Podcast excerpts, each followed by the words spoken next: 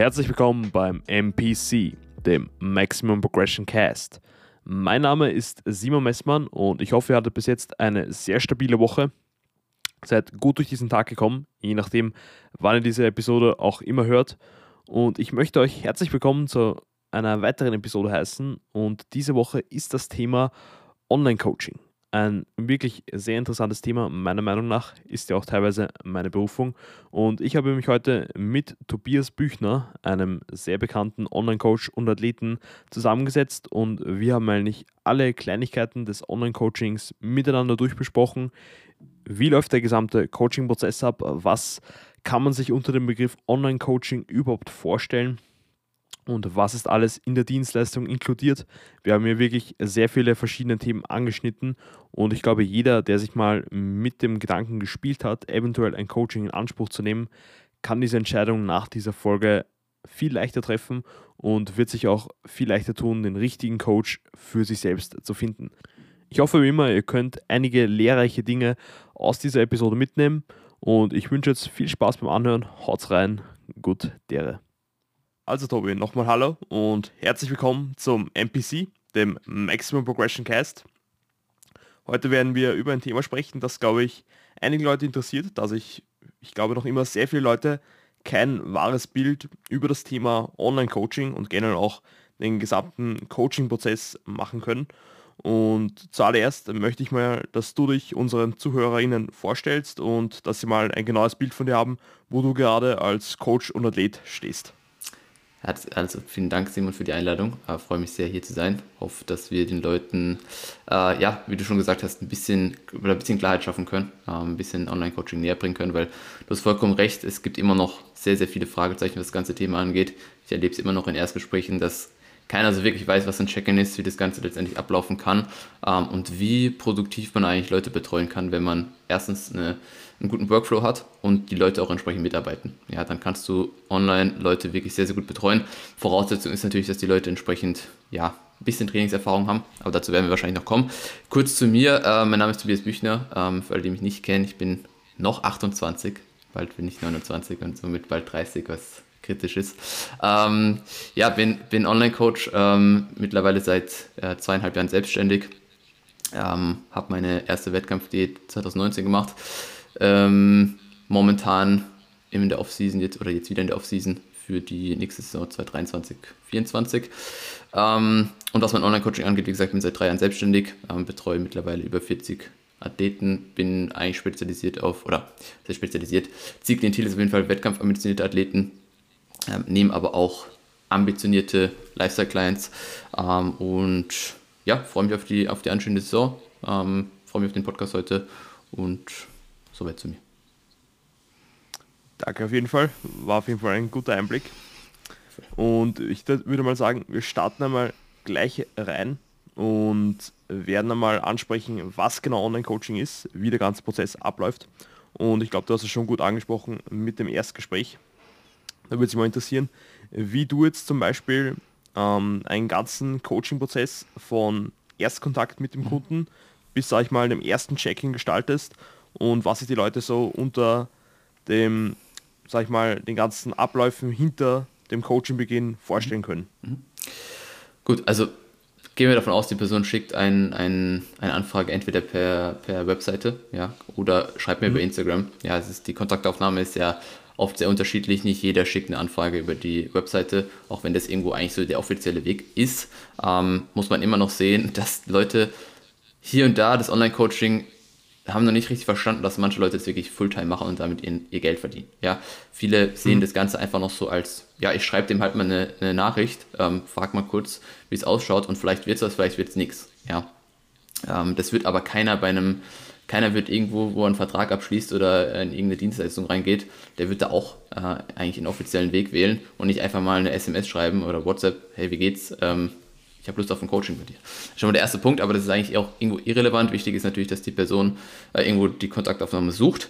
Wenn ähm, es dann zu einer Anfrage kommt, schicke ich den Personen meistens einfach einen Bewerbungsbogen, ähm, der nicht allzu umfangreich ist, aber mir persönlich einfach schon mal ein gutes Bild vermittelt, ähm, was die oder wer die Person ist, ähm, Physik-Update, äh, damit ich sie ein bisschen einschätzen kann, ähm, Ziele und ähm, dann, je nachdem, wie das Ganze passt, werde ich mich mit dir zusammensetzen ähm, und, ein, und ein Erstgespräch einfach vereinbaren. Ja, das heißt, wenn ich einfach schon im, im Bewerbungspunkt sehe, dass es vielleicht nicht 100% passt oder dass nicht das, vielleicht das auch nicht die, die Zielgruppe ist, die ich habe, dann leite ich die Person einfach weiter. Ja, es gibt genügend gute junge Coaches, die die Leute brauchen, ja, die Leute wollen.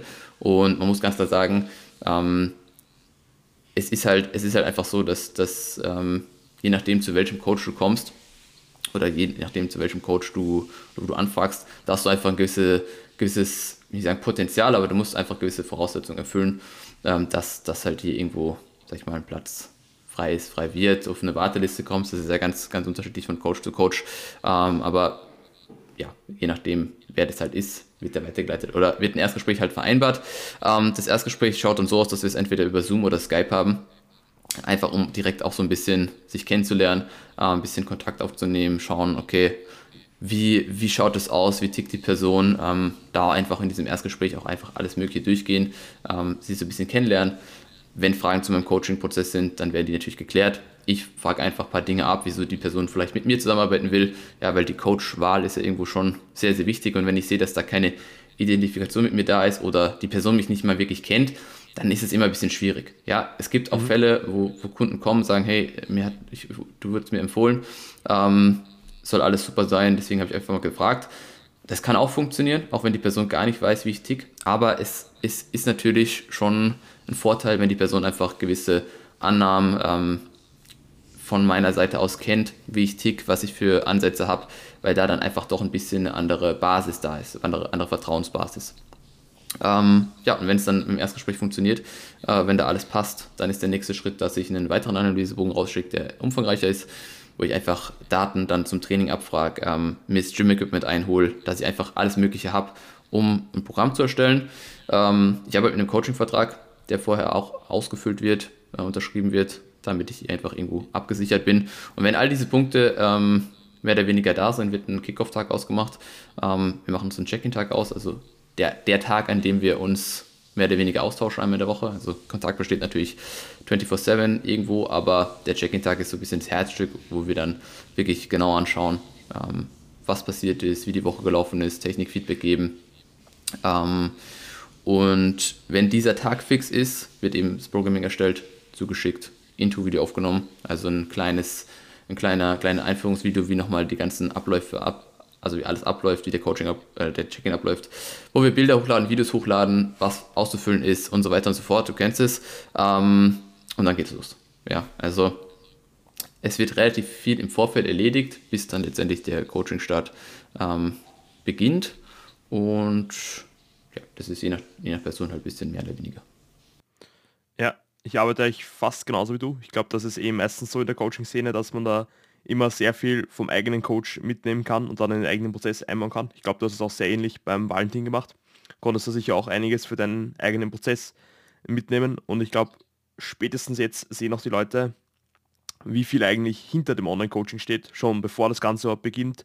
Denn ich glaube, es herrscht noch immer der Gedanke ziemlich stark vor, dass viele Leute glauben, dass man einfach so irgendeinen 0 aus 15 Trainingsplan zugeschickt bekommt, dass man ähm, irgendwelche Makros bekommt und dass man dann vielleicht einmal in der Woche eine Nachricht vom Coach bekommt. Aber sobald man dann weiß, dass hier eigentlich konstanter Kontakt zwischen Coach und Athlet ist, dass das Ganze wirklich eine Symbiose ist, sage ich mal, und hier konstante Zusammenarbeit herrscht. Und was du, glaube ich, nicht jetzt angesprochen hast, ist auch, dass du und ich zum Beispiel auch mit ähm, Video-Check-ins arbeiten, sprich wir setzen uns auch einmal in der Woche hin und sitzen halt dann so lange beim Check-in wie nötig, denn wir wollen ja, dass der Klient oder die Klientin das Maximum aus dem Prozess rausholen kann und falls da mal ein Check-in eine halbe Stunde oder eine Stunde dauert, dann nimmt man sich natürlich die Zeit und bearbeitet das Ganze so ausführlich wie nötig, um da wirklich alles rauszuholen. Und ich glaube, genau, also eben, du hast jetzt ganz kurz, ja. wenn ich unterbrechen darf, der Check-in-Prozess ist ja im Endeffekt das, was dann nach dem Erst oder nach der nach dem Erst Ersterstellung letztendlich von dem Programming äh, stattfindet. Und dahingehend ähm, gibt es natürlich verschiedene Optionen, was, was wir als Feedback-Variante wählen. Ja, ich denke, können wir gleich vielleicht noch genauer durchsprechen.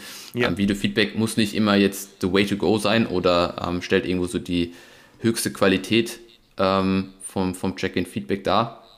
Es gibt natürlich die es hat verschiedene Vorteile, es hat aber verschiedene Nachteile, ja, wo wir vielleicht gleich ein bisschen drauf eingehen können. Aber ich wollte dich gar nicht weiter unterbrechen, deswegen fahr ruhig fort.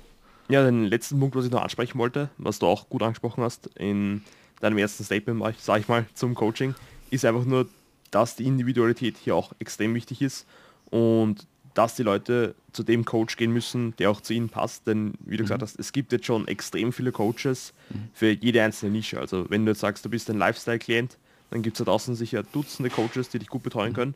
Oder wenn du jetzt sagst, wie ich zum Beispiel, dass du Bühnenambitionen hast und dementsprechend einen Coach suchst, der dich auch auf die Bühne vorbereiten kannst, gibt es auch schon unzählige Coaches, an die man sich wenden kann. Genauso gibt es auch mhm. Coaches, die sich näher damit befassen, wenn man Probleme mit der, ähm, dem Körperbild hat oder auch mit Essstörungen.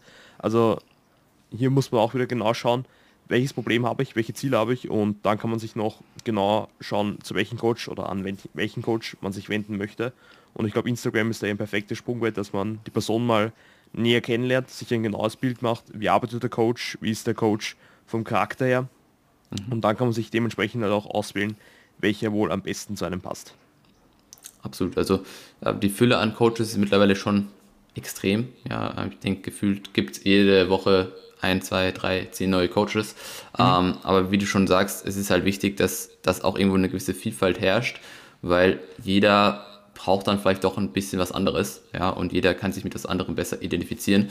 Und ähm, deswegen ist es einfach ganz, ganz wichtig, dass man sich vorher oder im Vorfeld einfach informiert, Personen einfach über Instagram, Podcasts, was er sich äh, einfach länger verfolgt mhm. und dann auch sagt, okay, passt oder passt nicht, weil es gibt sehr, sehr viele gute Coaches, die auch super Resultate erzielen, wo aber vielleicht nie eine Identifikation stattfindet und die Person sagt, ja, mag alles sein, dass der super ist, aber einfach nicht mein Typ so. Ja, und dann ist auch vollkommen legitim, dafür gibt es dann einen anderen. Ja, und deswegen wirklich die Coachwahl wirklich gut durchdenken, äh, sich da viel Informationen einholen und dann auch den Schritt gehen, wenn man sich für die Person entschieden hat ähm, oder für, vielleicht für verschiedene Personen, ähm, dass man die, sich mit denen dann in Kontakt äh, setzt und, und schaut. Ja.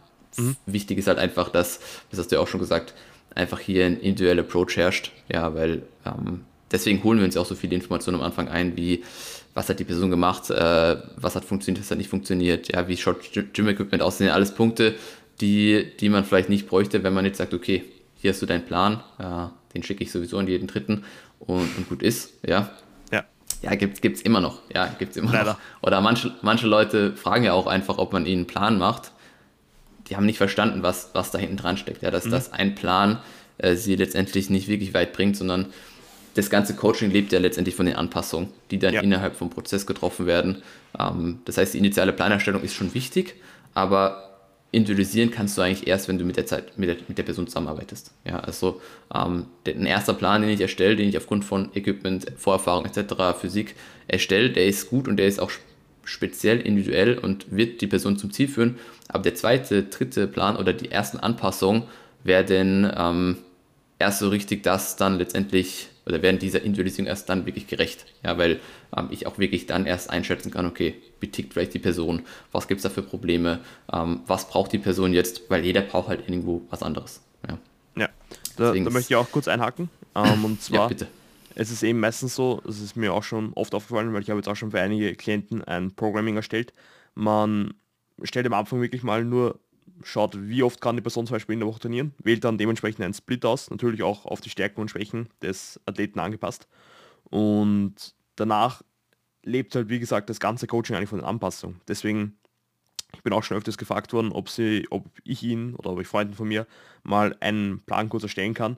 Aber mhm. die Sache ist halt besonders, wenn man noch nicht so viel von einem Athleten weiß und man den Plan erstellt, und dann vielleicht Sachen programmt, die überhaupt nicht zu der Person passt. Und das Ganze wird dann dementsprechend nicht mehr angepasst, weil das eine One-Take, sag ich mal, war und du nur einmal einen Plan erstellt hast, dann schön und gut, dass du den Plan erstellt hast, aber falls der Athlet oder die Athletin dann selbst nicht weiß, wie sie den Plan anpassen muss, ist natürlich aufgeschmissen und das ist natürlich ein Problem. Deswegen funktionieren auch diese meisten ähm, Cookie-Cutter-Plans, sage ich mal, überhaupt nicht, weil wenn da jetzt drin steht, du musst Knie beugen, aber die Person hasst Knie beugen oder kann es aus irgendeinem Grund, sei es jetzt schmerzspezifisch oder rein Präferenzsache, nicht ausführen, dann ist ein Problem da. Und genau das ist halt das Coole oder auch das Gute am Online-Coaching, dass man so individuell auf die Problemstellung der einzelnen Klienten und Klientinnen eingehen kann, dass man wirklich hier für jeden den perfekten Trainingsplan, der auch perfekt in den Alltag und auch auf die Vorlieben zugeschnitten ist und reinpasst.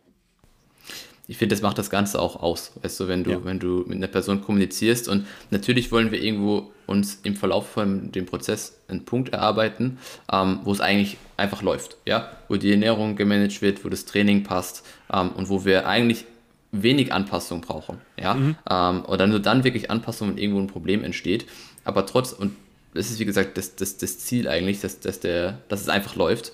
Aber trotz alledem, und das wird dann gerade interessant, wenn man eben mit Wettkampfathleten zusammenarbeitet, die dann vielleicht in der Wettkampfdiät stecken, sind dann diese wöchentlichen, dieser wöchentliche Austausch und die Anpassungen, die dann notwendig sind, auch so ein bisschen ähm, das, was dich ja als Coach auch irgendwo herausfordert. Ja, weil wenn du dann deine 30, 40 Leute hast und alles läuft, dann weißt du, dass du einen guten Job gemacht hast, beziehungsweise dass du die Person wahrscheinlich gut kennengelernt hast, die Person auch entsprechend umsetzt, ähm, dass sie einfach vorankommt.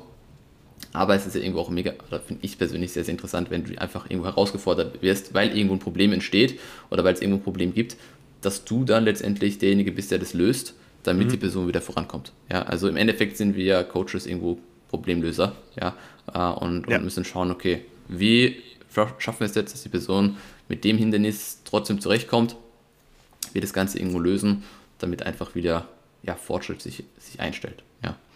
ja ich glaube, das ist auch noch ein ganz wichtiger Punkt, dass eben man nicht in ein Coaching geht, um konstant von Woche zu Woche neue Anpassungen vorzufinden, sondern dass man eigentlich diesen, sag ich mal, unter Anführungszeichen optimalen Weg finden möchte und dann so lange wie möglich auf diesem weitermachen will, weil es gibt bestimmt Leute, oder ich habe es auch schon öfters im Coaching die Frage gehabt, ähm, wann tun wir endlich was anpassen, wann erhöhen wir die Kalorien, wann senken wir die Kalorien sollte das nicht so gemacht werden oder so gemacht werden, sollte man nicht wieder neue Übungen reingeben, sollte man andere Übungen rausrotieren, weil es vielleicht nur ein Tag oder eine Trainingseinheit nicht ganz gepasst hat. Und genau hier ist es, finde ich, auch wichtig, als Coach objektiv das Ganze zu betrachten und dann wirklich darauf zu schauen, okay, der Athlet möchte jetzt vielleicht A oder B, aber du weißt ganz genau, dass C, was wir gerade machen, am besten ist legst ihm dann oder gibst ihm wieder, warum wahrscheinlich die Option, die du vorschlägst, am besten ist. Und meistens im Endeffekt stellt es dann eher raus, dass man nichts anpassen musste, nichts ändern musste und einfach nur geduldig weiter in die Arbeit reinstecken muss. Ja.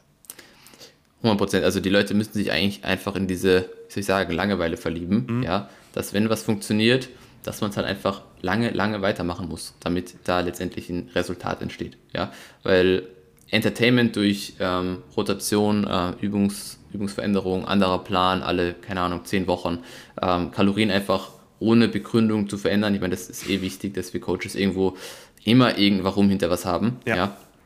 Ähm, Hauptsache, die, oder solange die Person versteht, warum wir was machen, wird auch ein ganz anderer Bein einfach da sein, Adherenz wird höher sein und die Person wird einfach Dinge langfristiger umsetzen können. Nur, also viel, ich habe oft das Gefühl, dass viele das zwar verstehen und sagen, ja, das weiß ich, aber ob es dann wirklich so 100% angekommen ist, ist, ist die andere Frage, weil es kommen dann mhm. doch immer wieder so ein bisschen Fragen, sollten wir nicht dies, sollten wir nicht das, ähm, was hältst du davon? Ähm, das ist auch vollkommen legitim, ja, vor allem wenn ein gewisser Zeitraum auch vorbei ist. Äh, wir wollen jetzt auch nicht einfach zwei Jahre lang den gleichen Plan machen, das wird dann auch irgendwann einfach zu lange Weile führen, was irgendwo verständlich ist. Mhm. Was irgendwo auch dann sinnvoll ist, einfach hier ein bisschen, bisschen ja, frischen Wind in das Ganze reinzubringen, weil ähm, das darf man auch nicht unterschätzen, dass das Ganze irgendwo auch Spaß machen soll und wenn die Person einfach über einen zu langen Zeitraum irgendwann den Spaß verliert, dann wird es auch wieder schwierig. Ja. Auch wenn das von Person zu Person und das gerade bei Wettkampfathleten schon ein bisschen hinten angestellt sein sollte, ähm, weil die müssten einfach verstehen, dass, dass den meist, der meiste Spaß bringt eigentlich Progression im Training durch einen Plan, den wir einfach eingerichtet haben, individualisiert haben und den dann einfach sehr, sehr lang machen. Ja. Ja. Ähm, aber es ist, es ist ich denke, das Bewusstsein wird immer besser dafür, weil wir Coaches irgendwo ja auch gerade über Instagram Podcasts hier sehr viel äh, Aufklärung leisten, eigentlich, wie lange diese Zeiträume sind, ähm, wie lange man einfach Dinge machen muss und wie simpel manchmal einfach Dinge sein können, mhm. dass sie funktionieren. Ähm, das, wie gesagt, wird besser, aber es ist halt von Person zu Person noch so ein, so ein kleines Problem. Ja. Ich, ich glaube, das ist eh immer gut, dass man als Coach, wie gesagt, die Arbeit reinsteckt, da Aufklärungsarbeit leistet und ich glaube, obwohl wir jetzt noch immer ein bisschen in unserer Bubble sind, sage ich mal, und da draußen noch immer unzählige Leute sind, die im Training gewisse fundamentale Sachen einfach ignorieren oder eben nicht davon wissen, wird es, glaube ich, dennoch immer peu à peu immer besser, weil es auch immer mehr zum Beispiel Athleten gibt, die einfach Aufklärung schaffen. Und der Standard und der Label, glaube ich, baut sich langsam Stück für Stück weiter auf, bis man sehr bald wahrscheinlich alle schon zumindest die Basics abgedeckt haben und dann natürlich mit einem Coaching noch mehr das Maximum rausholen können. Aber wir sind jetzt, glaube ich, ein bisschen stark abgedriftet, weil wir wollten eigentlich noch kurz ansprechen, wie man jetzt genau beim Check-in vorgeht am besten eigentlich. Denn du hast ja eh gesagt, obwohl wir beide jetzt ein Video-Check-in machen, sprich wo der Klient oder die Klientin dann sieht, was wir im Sheet bearbeiten, wo sie uns natürlich auch im Check-in sehen und wo wir ansprechen, was wir die Woche anpassen müssen oder eben nicht anpassen müssen, gibt es natürlich da noch unzählige andere Formate, wie man jetzt ein Check-in handhaben kann. Und ich weiß gar nicht, hast du dabei nur mit Video-Check-ins gearbeitet oder hast du davor zum Beispiel auch E-Mail-Verkehr gemacht oder? Genau. Also, wie gesagt, beim Check-in muss man immer schauen, was, was ist das Ziel vom Check-in. Und das Ziel vom Check-in ist eigentlich, klare Informationen zu vermitteln, damit die Person weiß, was sie für die nächste Woche zu machen hat, was notwendig ist, ähm, welche Anpassungen vielleicht getroffen werden oder nicht. Und that's it. Ja, und das Ganze kann entweder in Textform, in Voiceform oder in Videoform äh, einfach an den Kunden weitergegeben werden. Und hier ist, denke ich, sind zwei Punkte wichtig. Einmal das Zielklientel, mhm. ja, oder mit welchem Klientel arbeite ich. Und auch der Zeitpunkt, wann man was im Coaching macht. Weil ein Videofeedback wird zum Beginn vom Coaching einfach eine ganz andere Vertrauensbasis schaffen, ja. weil die Person dich sieht, ja, du kannst äh, sehen, okay, wie, wie allein Gestik, Mimik, ähm, wie, wie pushe ich Leute, das geht durch eine Mail, sehr, sehr schwierig, ja, oder mhm. viele kommen damit einfach weniger zurecht. Ähm, mit der Zeit, denke ich, ist es aber einfach wichtig, dass wenn alles läuft, ja, und der Prozess rollt und vielleicht einfach weniger Technikfeedback da ist, dass die Person dann auch einfach mit Voice-Feedback zum Beispiel zurechtkommt oder selbst mit einer, mit einer, mit einer ähm, Textnachricht, mhm. ja. Ähm, für, für weit fortgeschrittene Athleten sowieso, die einfach weniger Videofeedback vielleicht benötigen, ja, die, wo ich jetzt nicht jede Woche mich hinsetzen muss und eigentlich sagen muss, okay, dein Deadlift schaut gut aus, dein Bench schaut gut aus und deine, dein Squat auch, ähm, bis nächste Woche so, dann, dann ist es auch irgendwo, ich will nicht sagen Zeitverschwendung für dich als Coach, aber dann tut es auch eine Voice oder dann tut es eine Mail, ja. ja. Äh, wie gesagt, einfach abhängig von der Person, ob die mit Voice oder Mail-Feedback genau die gleichen Erfolge erzielen kann wie mit Video, weil der eine oder andere braucht vielleicht einfach irgendeine Zeichnung in der, in der, in der äh, Technikanalyse. Der muss vielleicht irgendwie sehen, okay, ich mache das vor, mhm. ja, dann hat er das verstanden, weil der vielleicht anders einfach nicht damit zurechtkommt. Dann ist das auf jeden Fall erstmal der richtige Weg. Aber im Verlauf vom Coaching, je erfahrener die Personen dann werden und je weniger Anpassungen vielleicht auch notwendig sind, desto eher bin ich der Meinung, kann man auf jeden Fall auch auf eine Voice oder auf Textnachricht, wobei ich das jetzt mittlerweile sehr selten mache. Früher habe ich das eigentlich standardmäßig gemacht, mhm. weil ich es halt einfach von Valentin so übernommen hatte. Ich kannte es nicht anders. Ja, weil Valentin arbeitet ja seit, seit jeher eigentlich mit Text oder mittlerweile auch ein bisschen mit Voice. Ja, ähm, ja dann, dann übernimmst du das natürlich. Aber irgendwann findest du natürlich irgendwo so deine eigene, deinen eigenen Weg und sagst, okay, ähm, ich glaube, dass das mir eigentlich mehr liegt. Äh, und ich glaube, dass ich dadurch auch bessere Erfolge beim Kunden erzielen kann. Ähm, aber davon muss man auch irgendwo ein bisschen abweichen und vor allem müssen die Klienten verstehen, dass das Coaching nicht auf dem Video beruht, sondern auf den Infos, die im Video sind oder in der Nachricht. Ja, ja weil ähm, viele sind vielleicht so ein bisschen auch fanat drauf, dass es unbedingt Video, also Technikfeedback geben muss, ähm, nehmen unbedingt Videos auf, obwohl wir jetzt schon 25 Mal besprochen haben, dass der Leg passt, dann brauche ich mir eigentlich den nicht wieder anschauen, mhm. ja, auch wenn ich immer wieder sage, hey, das passt eigentlich, das ist dann einfach nur Zeitverschwendung für beide. Der Kunde muss das Video machen, hochladen, der Coach muss sich anschauen und am Ende wissen wir das, was wir die letzten 20 Wochen schon wussten, dass der Leg passt. Ja, ja, dass der intensiv und akkurat ausgeführt ist.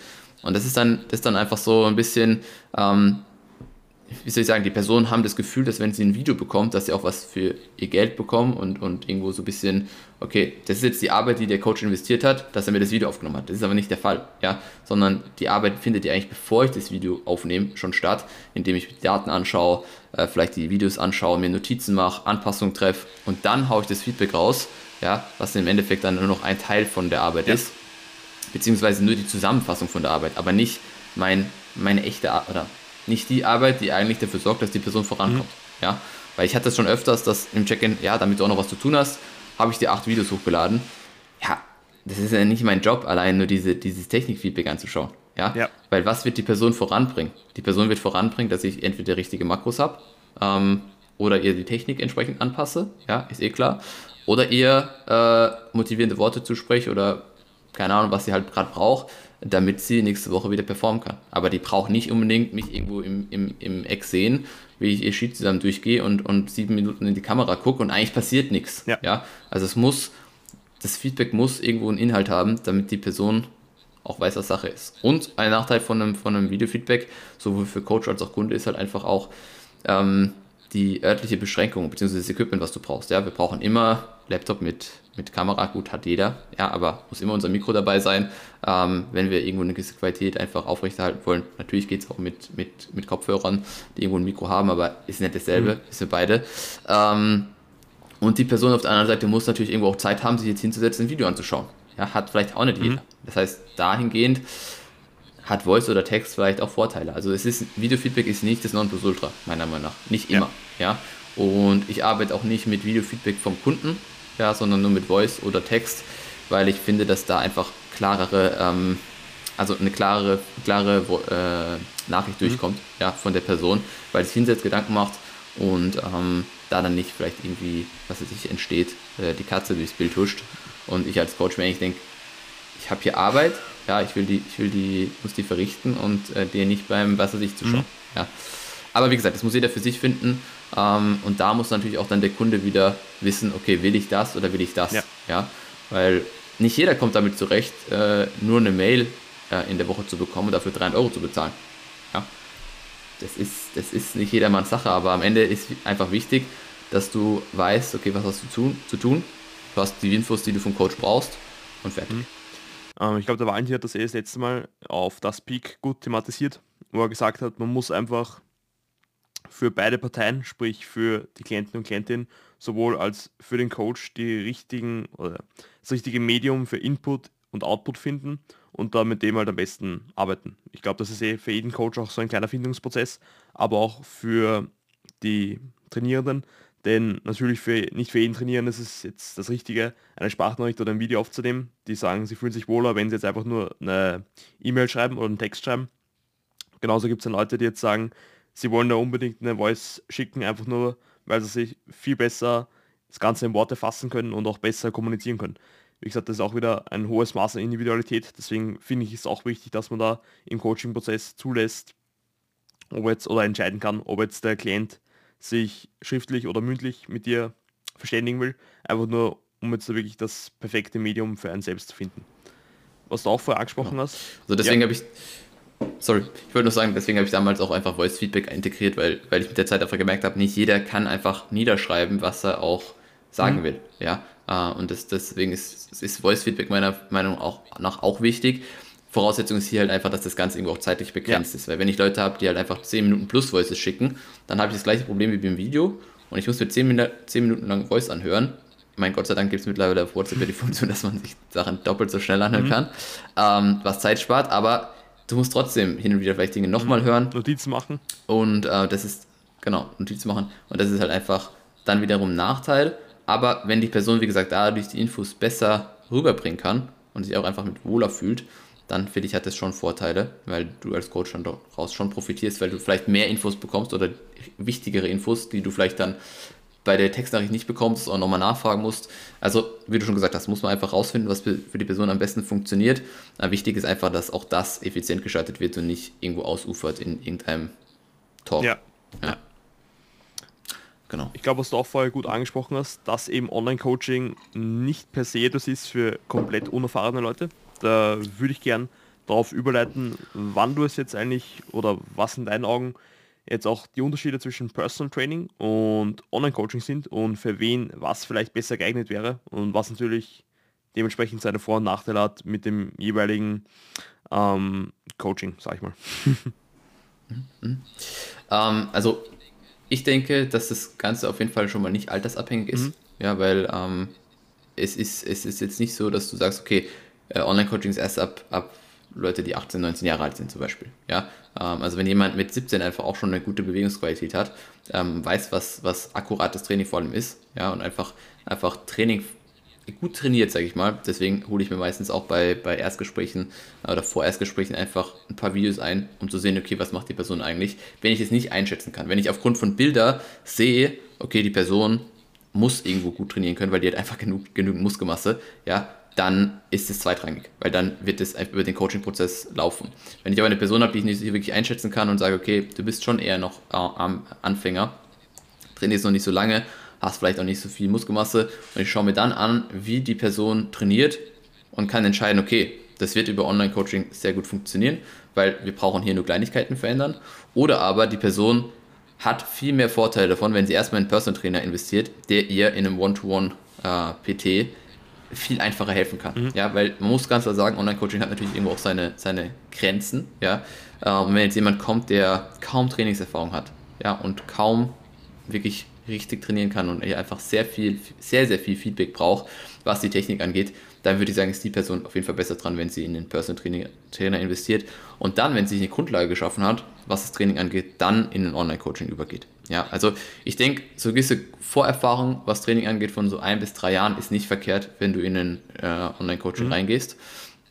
Und das brauchen einfach die meisten, dass sie auch ein gewisses Maß an Muskelmasse haben, dass sie ähm, auch vielleicht so ein bisschen wissen, wohin soll das Ganze gehen, weil jemand, der ein halbes Jahr trainiert, der kann, kann eigentlich noch nicht wirklich wissen, ob er jetzt auf die Bühne will oder wie viel Ambition da hinten dran ist. Und das ist dann natürlich auch einfach wieder was, was für mich zumindest interessant ist. Ähm, hat die Person Ziele und wie sehen die Ziele aus? Kann sich vorstellen, warum sie das Ganze macht? Will sie einfach nur mehr Muskelmasse oder was ist mhm. da dahinter? Ja, weil es, es vereinfacht einfach den Coaching-Prozess, wenn die Person auch einfach ein Ziel hat und weiß, wo sie hin will. Ja. ja äh, was bei Wettkampfathleten ja meistens sehr, sehr klar und deutlich ist. Ja, die ist meistens die Frage einfach nur, okay, welche Klasse und, und wann geht es auf die Bühne. Ähm, aber da hat man halt einfach eine andere, andere Basis, mit der man arbeiten kann. Aber wie gesagt, grundsätzlich denke ich, ist, ist die Trainingserfahrung, also das Trainingsalter und nicht das echte Alter, das, was entscheidend ist, ähm, ob jetzt ein PT sinnvoller ist oder ein Online-Coaching.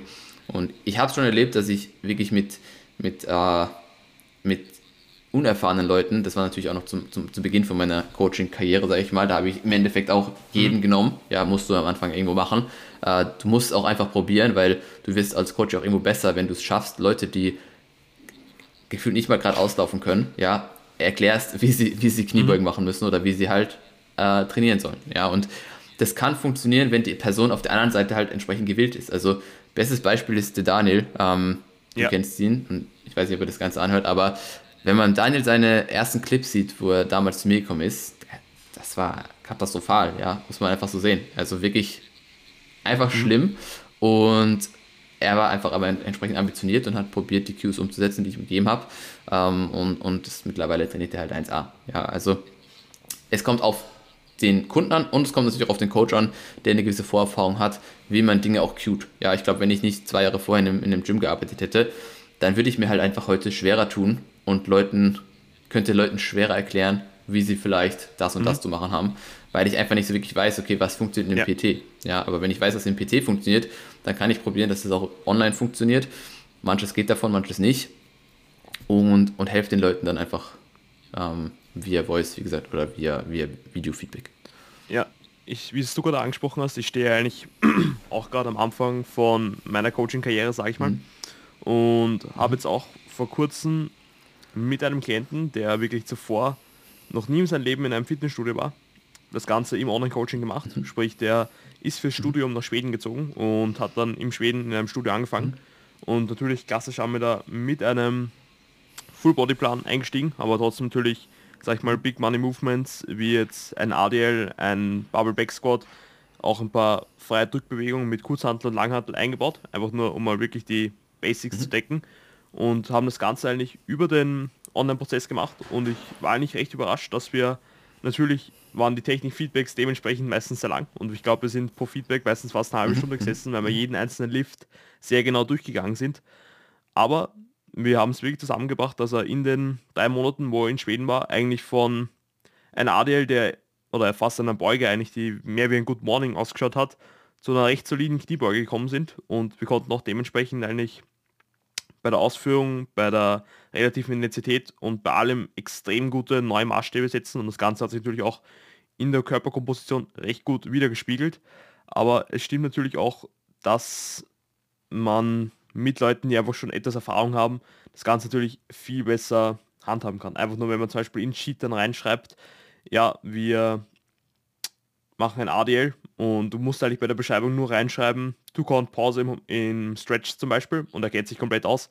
Und bei der anderen musst du in der Beschreibung reinschreiben, was überhaupt ein ADL ist und selbst dann kommen noch 100 Fragezeichen auf und du musst eben das Ganze bei jedem Technik-Feedback oder bei jedem Check-In natürlich noch ein bisschen genauer erläutern, immer ein paar Cues reinsteuern, zufüttern, natürlich nicht zu viel auf einmal.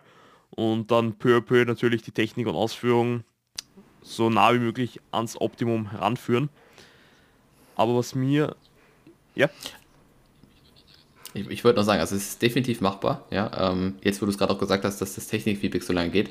Also ich erinnere mich noch damals, wo der Daniel halt zum Beispiel zu mir gekommen ist, da hatte ich mhm. zehn Leute oder so, ja, acht bis zehn Leute, irgendwie sowas. Also relativ wenig, logischerweise dann noch mehr Zeit, ja, äh, die du dann in jeden einzelnen Klienten investieren kannst. Und beim Daniel war es tatsächlich so, da er jetzt auch wirklich alles gefilmt hat, der hat jeden Tag von mir ein Technikfeedback per Video bekommen. Ja, also nach jeder, nach jeder Trainingseinheit habe ich dem Videofeedback geschickt, äh, was im Ende über die Woche dann mehr oder weniger fünf bis sechs Videos waren.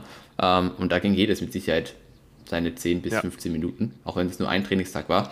Ähm, und das ist natürlich, das ist natürlich nicht die Real Normalität oder Realität, dass du jeden Tag ein Videofeedback bekommst. Das kann man definitiv sagen, das, das ist eigentlich unmöglich. Geht nur, wenn du halt wenig zu tun hast oder weniger Kunden hast, wo du dann einfach viel Zeit investieren kannst. Aber wenn, wie gesagt, beide Seiten viel investieren, so wie du jetzt auch und auch dein Kunde, dann kann, wie gesagt, hier sehr, sehr viel passieren. Ähm, wichtig ist halt einfach, was mhm. die Person mitbringt. Ja, aber in der Regel, wie gesagt, ist wahrscheinlich sinnvoller, am Anfang ein bisschen mit, mehr mit PTs zu arbeiten oder als mit PT-Coaches, ähm, als in Online-Coaching zu beziehen, wenn halt gar keine Vorerfahrung da mhm. ist. Ja. Das habe ich jetzt eigentlich meistens auch so gemacht. Ich würde das Ganze natürlich langfristig hauptsächlich im Online-Coaching-Bereich halten. Aber ich mache es jetzt zum Beispiel auch so, dass ich mit Leuten, die auch zu mir ins Coaching kommen und meistens dann natürlich auch in der Nähe von mir wohnen oder auch im gleichen Gym wie ich trainieren, dass wir da besonders am Anfang mal ein, zwei PT-Stunden machen, die natürlich dann im Coaching inkludiert sind, wo wir mal alle Übungen durchgehen, wo wir mhm. uns die Ausführungen anschauen, wo wir gleich mal Fragen im Training klären können, weil es stimmt einfach, wenn man im Personal Training direkt neben dem Klientin oder der Klientin steht und da wirklich eins zu eins Hand anlegen kann und denen sagen kann, okay, schieb die Hüfte etwas mehr zurück, schau, dass du den Rücken neutral hältst und so weiter und so fort. Kannst auch nur angreifen, kannst sagen, schau, dass du dein Schulterblatt so positionierst, kannst es gleich eins zu eins vorzeigen. Das Ganze ist natürlich um einiges effektiver und ich glaube, das legt auch einen guten Grundstein, wenn du gleich sagen kannst, du machst eine Personal Training Stunde, gehst einmal wirklich das Wichtigste durch, dass das immer gedeckt ist und dann baust du eigentlich auf dem von Check-in zu Check-in auf tust immer wieder die Form etwas optimieren und dann in einer, innerhalb von ein paar Wochen würde ich sagen, ist dann alles auf einem sehr soliden Level, wo dann einfach nur Woche für Woche, wie wir es vorher besprochen haben, das Ganze abgearbeitet werden muss und dementsprechend immer ein paar Feinheiten dazukommen, ein paar Feinheiten optimiert werden, aber im Großen und Ganzen sitzt das Ganze eigentlich dann recht schnell. Ja. ja also wenn man natürlich die Option hat, so eine Art Hybrid anzubieten, mhm. dann ist super. Ja, ah, das wird Anfängern auf jeden Fall helfen. Für andere, wie gesagt, ist auch wieder komplett überflüssig. Ähm, aber wie du schon sagst, du hast einfach mehr Möglichkeiten, du kannst die Person anders einrichten, die Person ja. lernt schneller. Ja, aber du kannst ja, Videofeedback ist ja einfach immer zeitverzögert. Die Person hat schon trainiert, kriegt dann ihr Feedback, ähm, je nachdem, wann sie es vielleicht anschaut, zwei Tage später erst, dann hat sie vielleicht schon wieder die Bewegung vergessen und sich nicht mehr an die Raps erinnert, an den Satz erinnert. Äh, und so bekommst du in einem PT bekommst halt direkt deine, deine Info, kannst sogar in dem Set mhm. entsprechend korrigieren. Und das ist natürlich ein viel viel schnellere Information und die viel besser verarbeitet werden kann, vor allem in, in Raps danach ja. oder in Sätzen danach. Und natürlich wird es zu einem anderen äh, Out, äh, Outcome kommen, ja, wie, wie wenn du halt zeitverzögert zögerst, ein, zwei Tage später mhm. dein Feedback hältst. Ja. Da würde es mich auch ja. eigentlich sehr interessieren, was in deinen Augen eigentlich einen guten Coach, muss jetzt nicht unbedingt, unbedingt auf Online-Coach bezogen sein, aber was in deinen Augen wirklich einen sehr guten mhm. Trainer oder Trainerin ausmacht und welche Qualitäten dieser mitbringen sollte ins Coaching? Ähm, ich denke, wichtigster Punkt ist, gut mhm. kommunizieren zu können. Ja, also Kommunikation ist einfach äh, das A und O, damit ich Personen Informationen vermitteln kann, beziehungsweise ihnen auch irgendwo Emotionen vermitteln kann. Weil wenn ich, ja, es muss nicht sein, dass man jetzt super, eine super laute Person ist, ja, also du kannst auch als leise Person einfach gut Informationen weitergeben, aber wenn du halt jedes Mal redest wie so eine Schlaftablette, dann wird es halt schwierig, so ein bisschen auch die Person ja. zu catchen, ja. Also dahingehend ähm, ist es einfach wichtig, Informationen klar und deutlich weitergeben zu können. Ähm, ich denke, die Person sollte sehr authentisch sein, ja, sich nicht verstellen. Also sowohl im PT als auch online ist es einfach wichtig, dass du nur das nach außen trägst, was du auch wirklich bist oder weißt. Ja, wenn du dich dahingehend verstellst, äh, Person dein Coaching holst und auf einmal ist es gar nicht das, was du eigentlich preisgibst, dann ist, ja. es, dann ist es sehr, sehr schwierig. Ja, also Authentizität, Authentizität und Kommunikationsfähigkeit sind auf jeden Fall zwei, wenn nicht sogar die wichtigsten Punkte. Ähm, dahingehend auch authentisch zu sein, dass du was du schon hinter dir hast, deinen eigenen Weg zu dokumentieren, äh, zu präsentieren, äh, die Person darüber zu informieren, was hast du schon für Fehler gemacht, was hat bei dir, bei dir schon gut funktioniert. Einfach so, einfach mhm. Transparenz zu liefern. Ja, das sollte irgendwo auch Grenzen haben. Wissen wir beide so, was, was man über Social Media natürlich alles teilen kann, äh, ist sehr, sehr viel. Muss jeder für sich selbst entscheiden, was, was letztendlich hier geliefert werden muss, damit die Person sich mit dir auch identifizieren kann. Aber äh, ich denke, das Ganze sollte eben auf einer entsprechend professionellen Ebene äh, ja, ausgeführt werden, damit die Person auch wirklich das von dir sehen, was sie, was sie benötigen, damit du mhm. ihr Coach werden kannst. Ja, weil dafür ist meistens, denke ich, ein bisschen weniger notwendig, als vielleicht der eine oder andere glaubt. Ähm, aber ja, das sind, denke ich, zwei wichtige Punkte, wenn nicht sogar die wichtigsten Punkte. Klar, Fachwissen, das ist, das ist ja. um und auf, damit du überhaupt Leuten helfen kannst. Aber ähm, so ein bisschen die persönliche Komponente, auch empathisch zu sein, ja, dich in die Situation von an reinversetzen zu können, ist auf jeden Fall, auf jeden Fall Skills, die du einfach neben dem Fachwissen brauchst. Also Fachwissen ist einfach jetzt so die Basis, ja, ähm, aber Fachwissen allein hilft halt nur bedingt, um Leute wirklich zu einem ja. Resultat zu verhelfen. Ja, weil es ist schön und gut, wenn du weißt, ähm, wo die Maschine schwer ist, wo sie leicht ist, ähm, Trainingsplanung und wie man äh, Kalorienbedarf ausrechnet. Ja, aber das sind einfach nur, das ist einfach nur Grundwissen, was überhaupt notwendig sein muss, um einen Plan zu stellen, um Leuten weiterzuhelfen. Aber wie du denen dann weiterhilfst oder wie du das vermittelst, ähm, wie du Anpassungen triffst, das ist natürlich davon abhängig, ähm, wie du kommunizieren kannst, wie gesagt, was du schon hinter dir hast und auch einfach so ein bisschen, mhm. so ein bisschen Lebenserfahrung hast. Ja, also wie, wie du wie du, ähm, ja, wie ja. du mit Menschen um einfach umgehst. Ja, das ist, denke ich, das Allerwichtigste. Das zeichnet für mich einen guten Coach aus und natürlich dann halt irgendwann auch die Resultate, die die Person erzielt hat, weil ohne Results bist halt auch nur dann eine Person, die viel Fachwissen hat und gut reden kann. Aber wenn dadurch dann kein Resultat entsteht, dann ist auch wieder schwierig. Das heißt, ähm, einen guten Coach zeichnet definitiv sehr viele Dinge aus in verschiedenen Bereichen. Ja, ähm, und am Ende brauchst du halt irgendwo alles, ähm, damit du dann deine Kunden bekommst oder sich jemand für dich entscheidet. Ja, ich glaube auch, dass Fachwissen besonders eigentlich nur so ein kleiner Teilaspekt von der Dienstleistung ist, denn man kann, eh wie gesagt, eigentlich die beste Ausbildung haben, sagen wir mal als Goldstandard. Man hat zum Beispiel auch die ähm, Strength Coach Ausbildung von Das Gym, Intelligent Strength. Aber wenn man dann später als Coach nicht das Zwischenmenschliche oder auch, wie du sagst, die Resultate erbringen kann, dann wird es einem auch schwerfallen. Es ist halt am Endeffekt zählt eigentlich nur, was man selbst in der Dienstleistung leisten kann. Und wenn man dann, wie gesagt, den Leuten im Gym und auch außerhalb vom Gym, denn ich glaube, beide wissen, dass in dem Coaching viel mehr drin steckt als jetzt nur die Ernährung und das Training, sondern dass auch sehr viele ähm, persönliche Struggles da oft behandelt werden. Wenn man das Ganze dann im Coaching dementsprechend auch gut behandeln kann und wie gesagt das Ganze auch zu Resultaten führt, dann ist man ein guter Coach. Aber wenn man jetzt zum Beispiel sagt, okay, man hat, ich glaube, wir haben es auch schon gut außerhalb vom Coaching besprochen, man muss jetzt nicht unbedingt studieren, um ein Online-Coach zu sein. Ähm, man muss einfach nur dann wirklich in der Dienstleistung selbst das Maximum ausholen und der bestmögliche Coach sein. Und da bedarf es jetzt nicht unbedingt dem, der teuersten Ausbildung oder eben dem besten Studium, sondern einfach nur, dass die Dienstleistung im Endeffekt passt. Ja, also wie gesagt, Fachwissen ist alles schön und gut, aber wenn wir jetzt gerade mal Wettkampf-Bodybuilding hernehmen und du, und du Prep-Coach sein willst, und da ist auch da ist ein großes Problem, die meisten gehen davon aus, wenn du irgendwann Physik-Online-Coach bist, dann wirst du automatisch Prep-Coach. Das ist aber nicht die Weiterentwicklung. Ja? Also Prep-Coaching ist dann nochmal noch mal ein anderes Gebiet, wofür meiner Meinung nach einfach noch weniger Leute, äh, sag ich mal, gemacht sind, beziehungsweise das musst du einfach können oder das musst du einfach wollen, weil du kannst jetzt Cliff Wilson Buch lesen ähm, zum Thema zum Thema Natural Bodybuilding, Prep, ähm, mhm. Peaking und so weiter und weißt vielleicht theoretisch, wie du die Person auf die Bühne bringst, aber bis die Person dann auf der Bühne steht und wie die Person auf der Bühne steht, da sind halt einfach, also da ist halt einfach ja. eine sehr, sehr große Kluft, ähm, die du durch theoretisches Wissen nicht also nicht füllen kannst. Ja? Dafür brauchst du natürlich dann Praxiserfahrung, dafür musst du selber schon gepreppt haben. Ähm, also du musst eigentlich immer das, was du an Leute weitergeben willst, irgendwo mhm. auch schon mal gemacht haben. Ja, und deswegen ist dahingehend einfach auch so ein bisschen die, die eigene, der eigene Weg ein, ein sehr, sehr wichtiger, weil ich kann nicht also ich, ich, ich, ich catch keine Wettkampfathleten, wenn ich selbst noch nie gepreppt habe oder noch nie eine Person auf die Bühne ja. gestellt habe. Ja? Und ich catch eigentlich auch keine Wettkampfathleten, wenn ich selbst nur gepreppt habe, ähm, weil das an sich kein, wie soll ich sagen, Also es ist natürlich dann schwierig, Wettkampfathleten zu bekommen. Ja, irgendwann muss halt der eine da sein, der sagt, okay, du hast zwar bisher nur selbst gepreppt, aber ich glaube, dass du das schaffst. Ja, so mhm. muss jeder seine Chance bekommen. So habe auch ich meine Chance bekommen. Ähm, nur dann musst du auch einfach ja. beweisen, dass du das kannst. Ja, also wenn du die Chancen bekommst, dann musst du sie nutzen. Und ich denke, jeder bekommt, also jeder Kunde ist für jeden Coach irgendwo eine Art Sprungbrett auf mhm. das nächste Level zu kommen.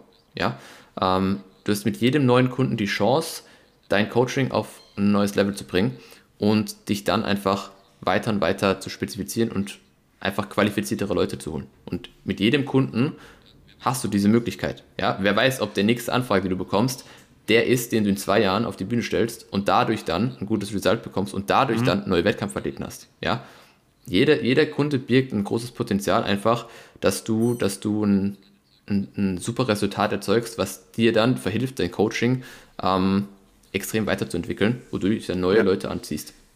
Ja, das vergessen einfach viele, wenn sie vielleicht Kunden bekommen, die jetzt noch nicht so, die vielleicht nicht das super Zielklientel sind oder die sagen, naja, der steht noch so am Anfang, ja, dann mach halt einfach aus dem was und stell ihn in zwei, drei Jahren vielleicht auf die Bühne, wenn er sagt, es wird was oder entwickelt sich richtig und, und zeigt es vorher nachher und du kriegst ja. drei, vier neue Kunden. Ja, also das muss man sich einfach immer wieder im Klaren sein. Und je besser du wirst, desto bessere Leute werden natürlich auch anfragen und desto mehr Chancen bekommst du, einfach zu zeigen, was du kannst. Und wenn du es dann beweist, dass du es kannst, dann rollt das Ganze an ja. und du bekommst mehr und mehr Leute. Ja, so war es schon immer und so wird es auch immer sein.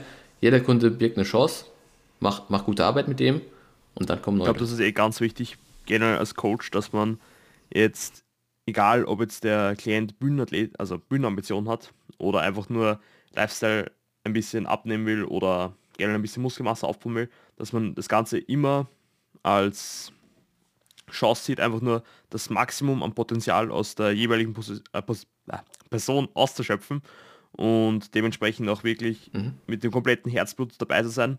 Ob es jetzt um die Person geht, die gerade versucht, eine Kniebeuge zu erlernen, oder ob es halt eben um den Athleten geht, der gerade wirklich 110% gibt und alles rausholen will. Man muss eigentlich alle gleich behandeln und als Coach mhm. finde ich ist es auch ganz wichtig, mhm. immer zu schauen, dass man die Entscheidung so trifft, dass man immer das Beste für den Klienten rausholt und so eigentlich dann auch wirklich mit dem Fachwissen, was man natürlich im Hintergrund hat, dann die richtigen Entscheidungen jeweils trifft. Mhm. Mhm. Das ist, also stimme ich dir 100% zu, es ist immer nur sehr interessant, dass die Leute eigentlich vergessen, dass die Person auf der anderen Seite das mhm. Maximum für sie rausholen wollen. Ja, also jeder, der dann eine Entscheidung vom Coach bekommt und vielleicht die anzweifelt, der sollte bedenken, dass das Ziel vom Coach ist, dass er das bestmögliche Resultat erzeugt, ja, und dementsprechend nach bestem Gewissen irgendwo entscheidet, ja.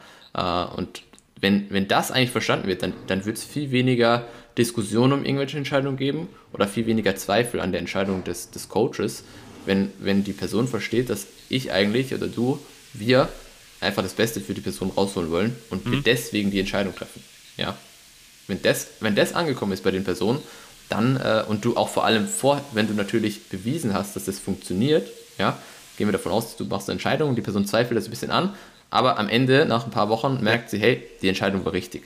So, und dann machst du das nochmal und nochmal und dann ist verstanden, dass die Person auf der anderen Seite immer das Beste für ihn will, äh, auch wenn das in dem Moment vielleicht nicht so viel Sinn macht für, für die Person. Ja, beispielsweise der eine will cutten, aber du sagst, hey, wir brauchen noch keinen Cut, wir sind noch gut, in einer guten Position und irgendwann macht es einen Klick und die Person sagt, hey, ja, es war gut, mhm. dass wir vor ein paar Wochen nicht gecuttet haben. Äh, ich merke, ich bin eigentlich eh noch viel zu dünn, ich brauche mehr Muskelmasse. Ja, perfekt. Ja, dann, dann ist einfach, und so, so steigt natürlich irgendwo auch das Vertrauen zu der Person. Und so wird dann auch die Coach-Klienten-Beziehung einfach immer, immer besser. Ähm, aber das, das, das müssen sich einfach, einfach Leute bewusst sein, dass wir eigentlich immer mit bestem Gewissen handeln. Also sollten wir, ja. ähm, damit halt die Person ja, einfach ihre Result bekommt. Oder der Coach im Endeffekt auch. Ja, wir sind ja beide an, oder ja. beide Seiten sind ja Results. Ich glaube auch besonders bei einem Cut, wenn man jetzt zum Beispiel wieder das Mindset betrachtet, das Ganze ist einfach eine Zusammenarbeit von beiden Seiten und beide haben ja eigentlich das gleiche Ziel, um jetzt wirklich das Maximum rauszuholen. Und wenn wir jetzt zum Beispiel auch in einem Cut-Szenario sind und der Coach sagt, okay, die Rate of Loss war jetzt mehr als mager die letzten Wochen, ähm, die Form tut sich gerade auch nichts, wir reduzieren die Kalorien, dann muss der Klient natürlich auch verstehen, äh, es ist nicht der böse Coach, der mir jetzt wieder 20 Gramm Carbs gestrichen hat und irgendwo Cardio angeordert hat, sondern der Coach mhm. hat ja auch mhm. genau das gleiche Ziel wie du, und zwar dich in Bestform mhm. zu bringen. Und dementsprechend muss man das Ganze auch so ansehen und mhm. in gewissem Maß auch akzeptieren. Und natürlich auch mit den Anpassungen arbeiten. Ähm, als letzte Frage würde mich noch interessieren, was dich persönlich in den Coaching-Sektor gebracht hat. Ich glaube, wir haben es am Anfang kurz angesprochen, dass wir eigentlich Problemlöser sind mhm. und dass das eigentlich die Hauptaufgabe im Coaching ist. Mhm. Und was dir jetzt persönlich selbst das Coaching so mhm. im Alltag oder im Leben eigentlich bringt. Von der Erfüllung her, sag ich mal. Ja. Also wie ich so, hm? also wie ich zum Coaching gekommen bin, muss ich vielleicht ein bisschen ausholen. Ja, für die Leute, die es nicht wissen, der eine oder andere weiß es, du weißt es glaube ich auch. Ähm, auf jeden Fall war ich, war ich ja, ähm, bevor ich überhaupt Berührung hatte mit dem ganzen Sport, ähm, eine Zeit lang magersüchtig und wollte dann irgendwann einfach was ändern. Ähm, habe mich einfach mehr damit auseinandergesetzt, okay, wie bekomme ich eigentlich den Körper, den ich will, den ich vorher durch Verhungern nicht bekommen habe. Ja? Ähm, und bin so ja eigentlich ein bisschen in diese, in diese Richtung gerutscht. Habe mich dann ja irgendwann relativ früh um Coach gekümmert ähm, und hatte dann das Glück, dass ich mich an den an Nikolaus Rochas ähm, gewendet habe, der bei mir einfach in der Stadt gewohnt hat, beziehungsweise in der Stadt ansässig war und dort sein, sein Gym hatte, ähm, selbst, ein, selbst ein Team, also ein Natural Bodybuilding Team geleitet hat und ich da halt so ein bisschen reingerutscht bin, ähm, sehr viel Kontakt einfach hatte mit, mit Wettkampf Bodybuilding und einfach gesehen habe, was es eigentlich für Spaß macht, Leute zu betreuen oder ihnen einfach weiterzuhelfen. Und habe dann da irgendwann für mich entschieden, okay, ähm, das ist eigentlich genau das, was ich machen will. Ähm, es wird ein langer Weg, aber ich, ich mhm. werde es irgendwann machen. Ja, und äh, so kam es dann, dass ich zwei, zweieinhalb Jahre da mitgearbeitet habe und mich dann irgendwann selbstständig gemacht habe. Und ich denke, das, also das Coaching zieht natürlich auch viel Kapazitäten, gar keine Frage. Ja, weil ähm, man darf nicht vergessen, wenn du dich mit, äh, in der Woche mit 40 Leuten auseinandersetzt und dir von jedem die Probleme anhörst, ja, äh, die, die, die die Person hat und du dafür derjenige bist, der jetzt der Person weiterhelfen kann ähm, oder soll, dann kostet es natürlich ähm, Kapazitäten. Ja, das muss sich jeder Coach bewusst sein, dass die auch entsprechend ähm, aufgeteilt sein sollten, weil wenn da alles reingeht, dann mhm. nimmst du dich stark zurück und verlierst deinen eigenen Prozess und der ist immer wichtig für deine, deine, ähm, für deine, ähm, soll ich sagen, für dein Bild nach außen. Also wenn du selbst dein Interesse an dir und deinem, deinen Weg verlierst als Coach, dann werden das Leute merken und dann werden die auch weniger Interesse an dir haben. Das heißt, dein, der eigene Weg ist immer irgendwo oder muss immer irgendwo Bestandteil sein von der Coaching-Karriere. Und der muss auch progressiv sein. Ja? Weil wenn du selbst keine Fortschritte machst und du selbst einfach dich im Kreis drehst, das wird sich auf andere Leute übertragen und das wird nach hinten losgehen. Deswegen ähm, das immer irgendwo auch mit priorisieren. Das mhm. heißt, sich selbst nie ganz vergessen, auch wenn man gefühlt jeden Tag danach schaut, dass andere Leute besser werden. Das ist ein schwieriger Prozess, aber in den kommt man rein. Ähm, also ich musste das auch vor allem im letzten Jahr ein bisschen lernen, dass, äh, dass, einfach nur, dass einfach nur begrenzte Möglichkeiten sind, weil man sich sonst einfach zu stark zurücknimmt. Ähm, aber um auf die Frage zurückzukommen, äh, was mir das Ganze bringt, also wie gesagt, es nimmt Kapazitäten, aber es, es gibt halt einfach auch extrem viel, wenn du, wenn du merkst oder wenn du Rückmeldung bekommst, dass die Person sich, dass es ihr besser geht, dass sie, dass sie die Fortschritte macht, die sie, die sie will, dass sie die Ziele erreicht, die sie will. Und das macht es ja letztendlich irgendwo auch aus, die, die, die Resultate, die du erzeugen kannst oder den Benefit oder den Impact, den du hast, ja, den viele unterschätzen. Also wir Coaches haben schon extrem viel Einfluss eigentlich auf unsere Kunden, auch auf die Entwicklung, nicht nur, nicht nur physisch, sondern auch psychisch, ähm, nicht nur im Hinblick mhm. auf den Sport, sondern auch Lifestyle, ähm, wie sich die Person vielleicht mindset-technisch auch entwickelt, ja, also ähm, da einfach aus den Leuten rauszuholen und wo man auch selbst dann wieder was von lernt, wenn man sieht, hey, an, ähm, der hat jetzt so viel Gas gegeben, das pusht einen ja selbst auch wieder, ja, also wie du vorhin schon gesagt hast, das ist eine Symbiose und jeder kann irgendwo so ein bisschen vom anderen was mitnehmen ähm, wenn ich schaffe, die Leute zu pushen, pushen die mich auch irgendwo. Und so wird das einfach dann eine Spirale, die äh, für beide Seiten einfach für Fortschritt sorgt ja. und alle einfach irgendwo besser werden. Ja. Und äh, ja, das, das ist, denke ich, so der größte Benefit, ähm, den du als Coach eigentlich von deinen Klienten Stimme ich voll und ganz zu, kannst. weil besonders auch, man bekommt dann oft oder im besten Fall das Feedback vom Klienten, dass einfach Dinge im Training, also wie außerhalb vom Training, einfach um einiges besser laufen seit dem Coaching, dass sie da extrem viel aus dem Prozess rausziehen können und auf andere Lebensbereiche übertragen können. Und man hat ja als Coach in gewissem Maße, manche mehr, manche weniger, natürlich auch eine große Vorbildfunktion für den Klienten oder die Klientin. Und deswegen mhm. muss man eh eigentlich auch Practice and Preach, sprich was man im Check-in dem Klienten anordert, sollte man eigentlich im besten Fall auch selbst vorleben, sprich man sollte natürlich auch diesen Lifestyle leben, man sollte mhm sich an seine Makros halten, sein Training so gut wie möglich ausführen und das Ganze halt dem Klienten oder Klientin vorleben. Und das Ganze muss ich auch sagen, erfüllt einen wirklich, wenn man wirklich dann von den Leuten hört, ja, du hast mich inspiriert, du bist ein, also wie gesagt, sozusagen ein Vorbild für mich. Mhm. Und das Ganze spornt einen einfach nur extrem an und wirklich gezielt Leuten dabei zu helfen, ihre eigenen Probleme, sei es jetzt im Training oder außerhalb vom Training, ähm, zu helfen, diese zu lösen, ist einfach, finde ich, auch ein enorm erfüllender Prozess und es gibt eigentlich fast nichts Schöneres. Also ist mhm. extrem geil. Kann ich dir voll ganz zustimmen. Ähm, also du musst das Ganze wirklich aus Leidenschaft machen, sonst, sonst wird es nicht funktionieren. Ja, weil sonst kostet es einfach zu viel, zu viel Kapazitäten, ähm, die, die du ja nicht hast. Ja, wenn du das nicht, nicht aus Erfüllung machst und sagst, okay, ähm, ich teilweise ja auch, also Aufopfern ist wahrscheinlich das falsche Wort, aber gerade wenn es dann in Richtung Wettkampfdiät geht, äh, von Leuten, also gegen Ende von der Wettkampfdiät, äh, und da bist du als Coach schon, schon, schon nochmal stärker gefordert, ähm, weil einfach viel mehr Leidensdruck herrscht und mhm. viel mehr viel mehr Emotionen im Spiel sind und du, und du wirklich so rational wie möglich bleiben musst und, und dich nicht von den Emotionen anstecken lassen darfst. Ähm, sonst sonst ja. verlierst du so ein bisschen die Kontrolle, ja, kannst nicht mehr die Anpassung treffen, die du eigentlich treffen würdest oder musst. Und äh, wie gesagt, dementsprechend ist auch einfach wichtig, dass man mit seinem, mhm. mit seinem Klientel auch wächst. Ja, also ähm, du bist nach einem Jahr, wie gesagt, kein Prep-Coach, weil du dafür einfach gar nicht die, die Möglichkeit hast, das irgendwo, wie soll ich sagen, nicht auszuhalten, aber es wird halt einfach viel, viel schwieriger sein, wie normale ja. oder Lifestyle-Leute einfach zu coachen. Und äh, ja, ist, ist wie gesagt so eine Sache. Ähm, aber ich denke, wir haben es ganz gut gecovert, dass du einfach Erfüllung brauchst äh, oder dass es Erfüllung gibt, wenn du entsprechend. Ja, ähm, kann ich eigentlich nur vollkommen ja. zustimmen. Und ich glaube, wir haben uns im Großen und Ganzen das Thema recht gut abgedeckt. Ich glaube, wir konnten ziemlich genau auf alles im Online-Coaching-Prozess und generell auch dem Coaching-Prozess sowie die Anforderungen und Qualifikationen eines Coaches an sich eingehen. Und jetzt am Ende möchte ich da gerne noch die Chance geben, dich ein bisschen zu pluggen, dass die Leute noch mehr Mehrwert als diese eine Konversation von uns haben. Also bitte Tobias. Äh, also erstmal, ich hoffe, dass wir dahingehend alles covern konnten. Ja, ähm, wir mhm. können über das Thema sehr viel, sehr lange sprechen. Ja, man könnte zu jedem einzelnen Punkt schon, eine ja. eigene Folge machen. Ähm, ich denke, wie gesagt, einfach zusammenfassen. Zusammenfassen ist einfach wichtig, dass sich die Leute vorher mit dem Coach identifizieren oder auseinandersetzen, damit sie sich identifizieren, ja, damit sie die richtige Coachwahl treffen, ähm, sich das Coaching einfach von der Person genau anschauen und sagen, okay, ähm, so wie der arbeitet, gefällt mir das, die, die Prozesse, die, der, oder die, die er hat oder die, die Art von Check-ins, ähm, gefallen mir, da kann ich mich, da kann ich mich sehen. Das ist wichtig und als Coach selbst halt einfach zu sehen, okay, welche Prozesse funktionieren für einen selbst und ähm, was mein Zielklientel und wie spreche ich das Ganze an. Ja, das sind einfach so ein bisschen die wichtigsten Punkte für die entsprechenden Seiten. Ähm, aber ich denke, ja. wir haben wirklich schon relativ viel geklärt. Ja.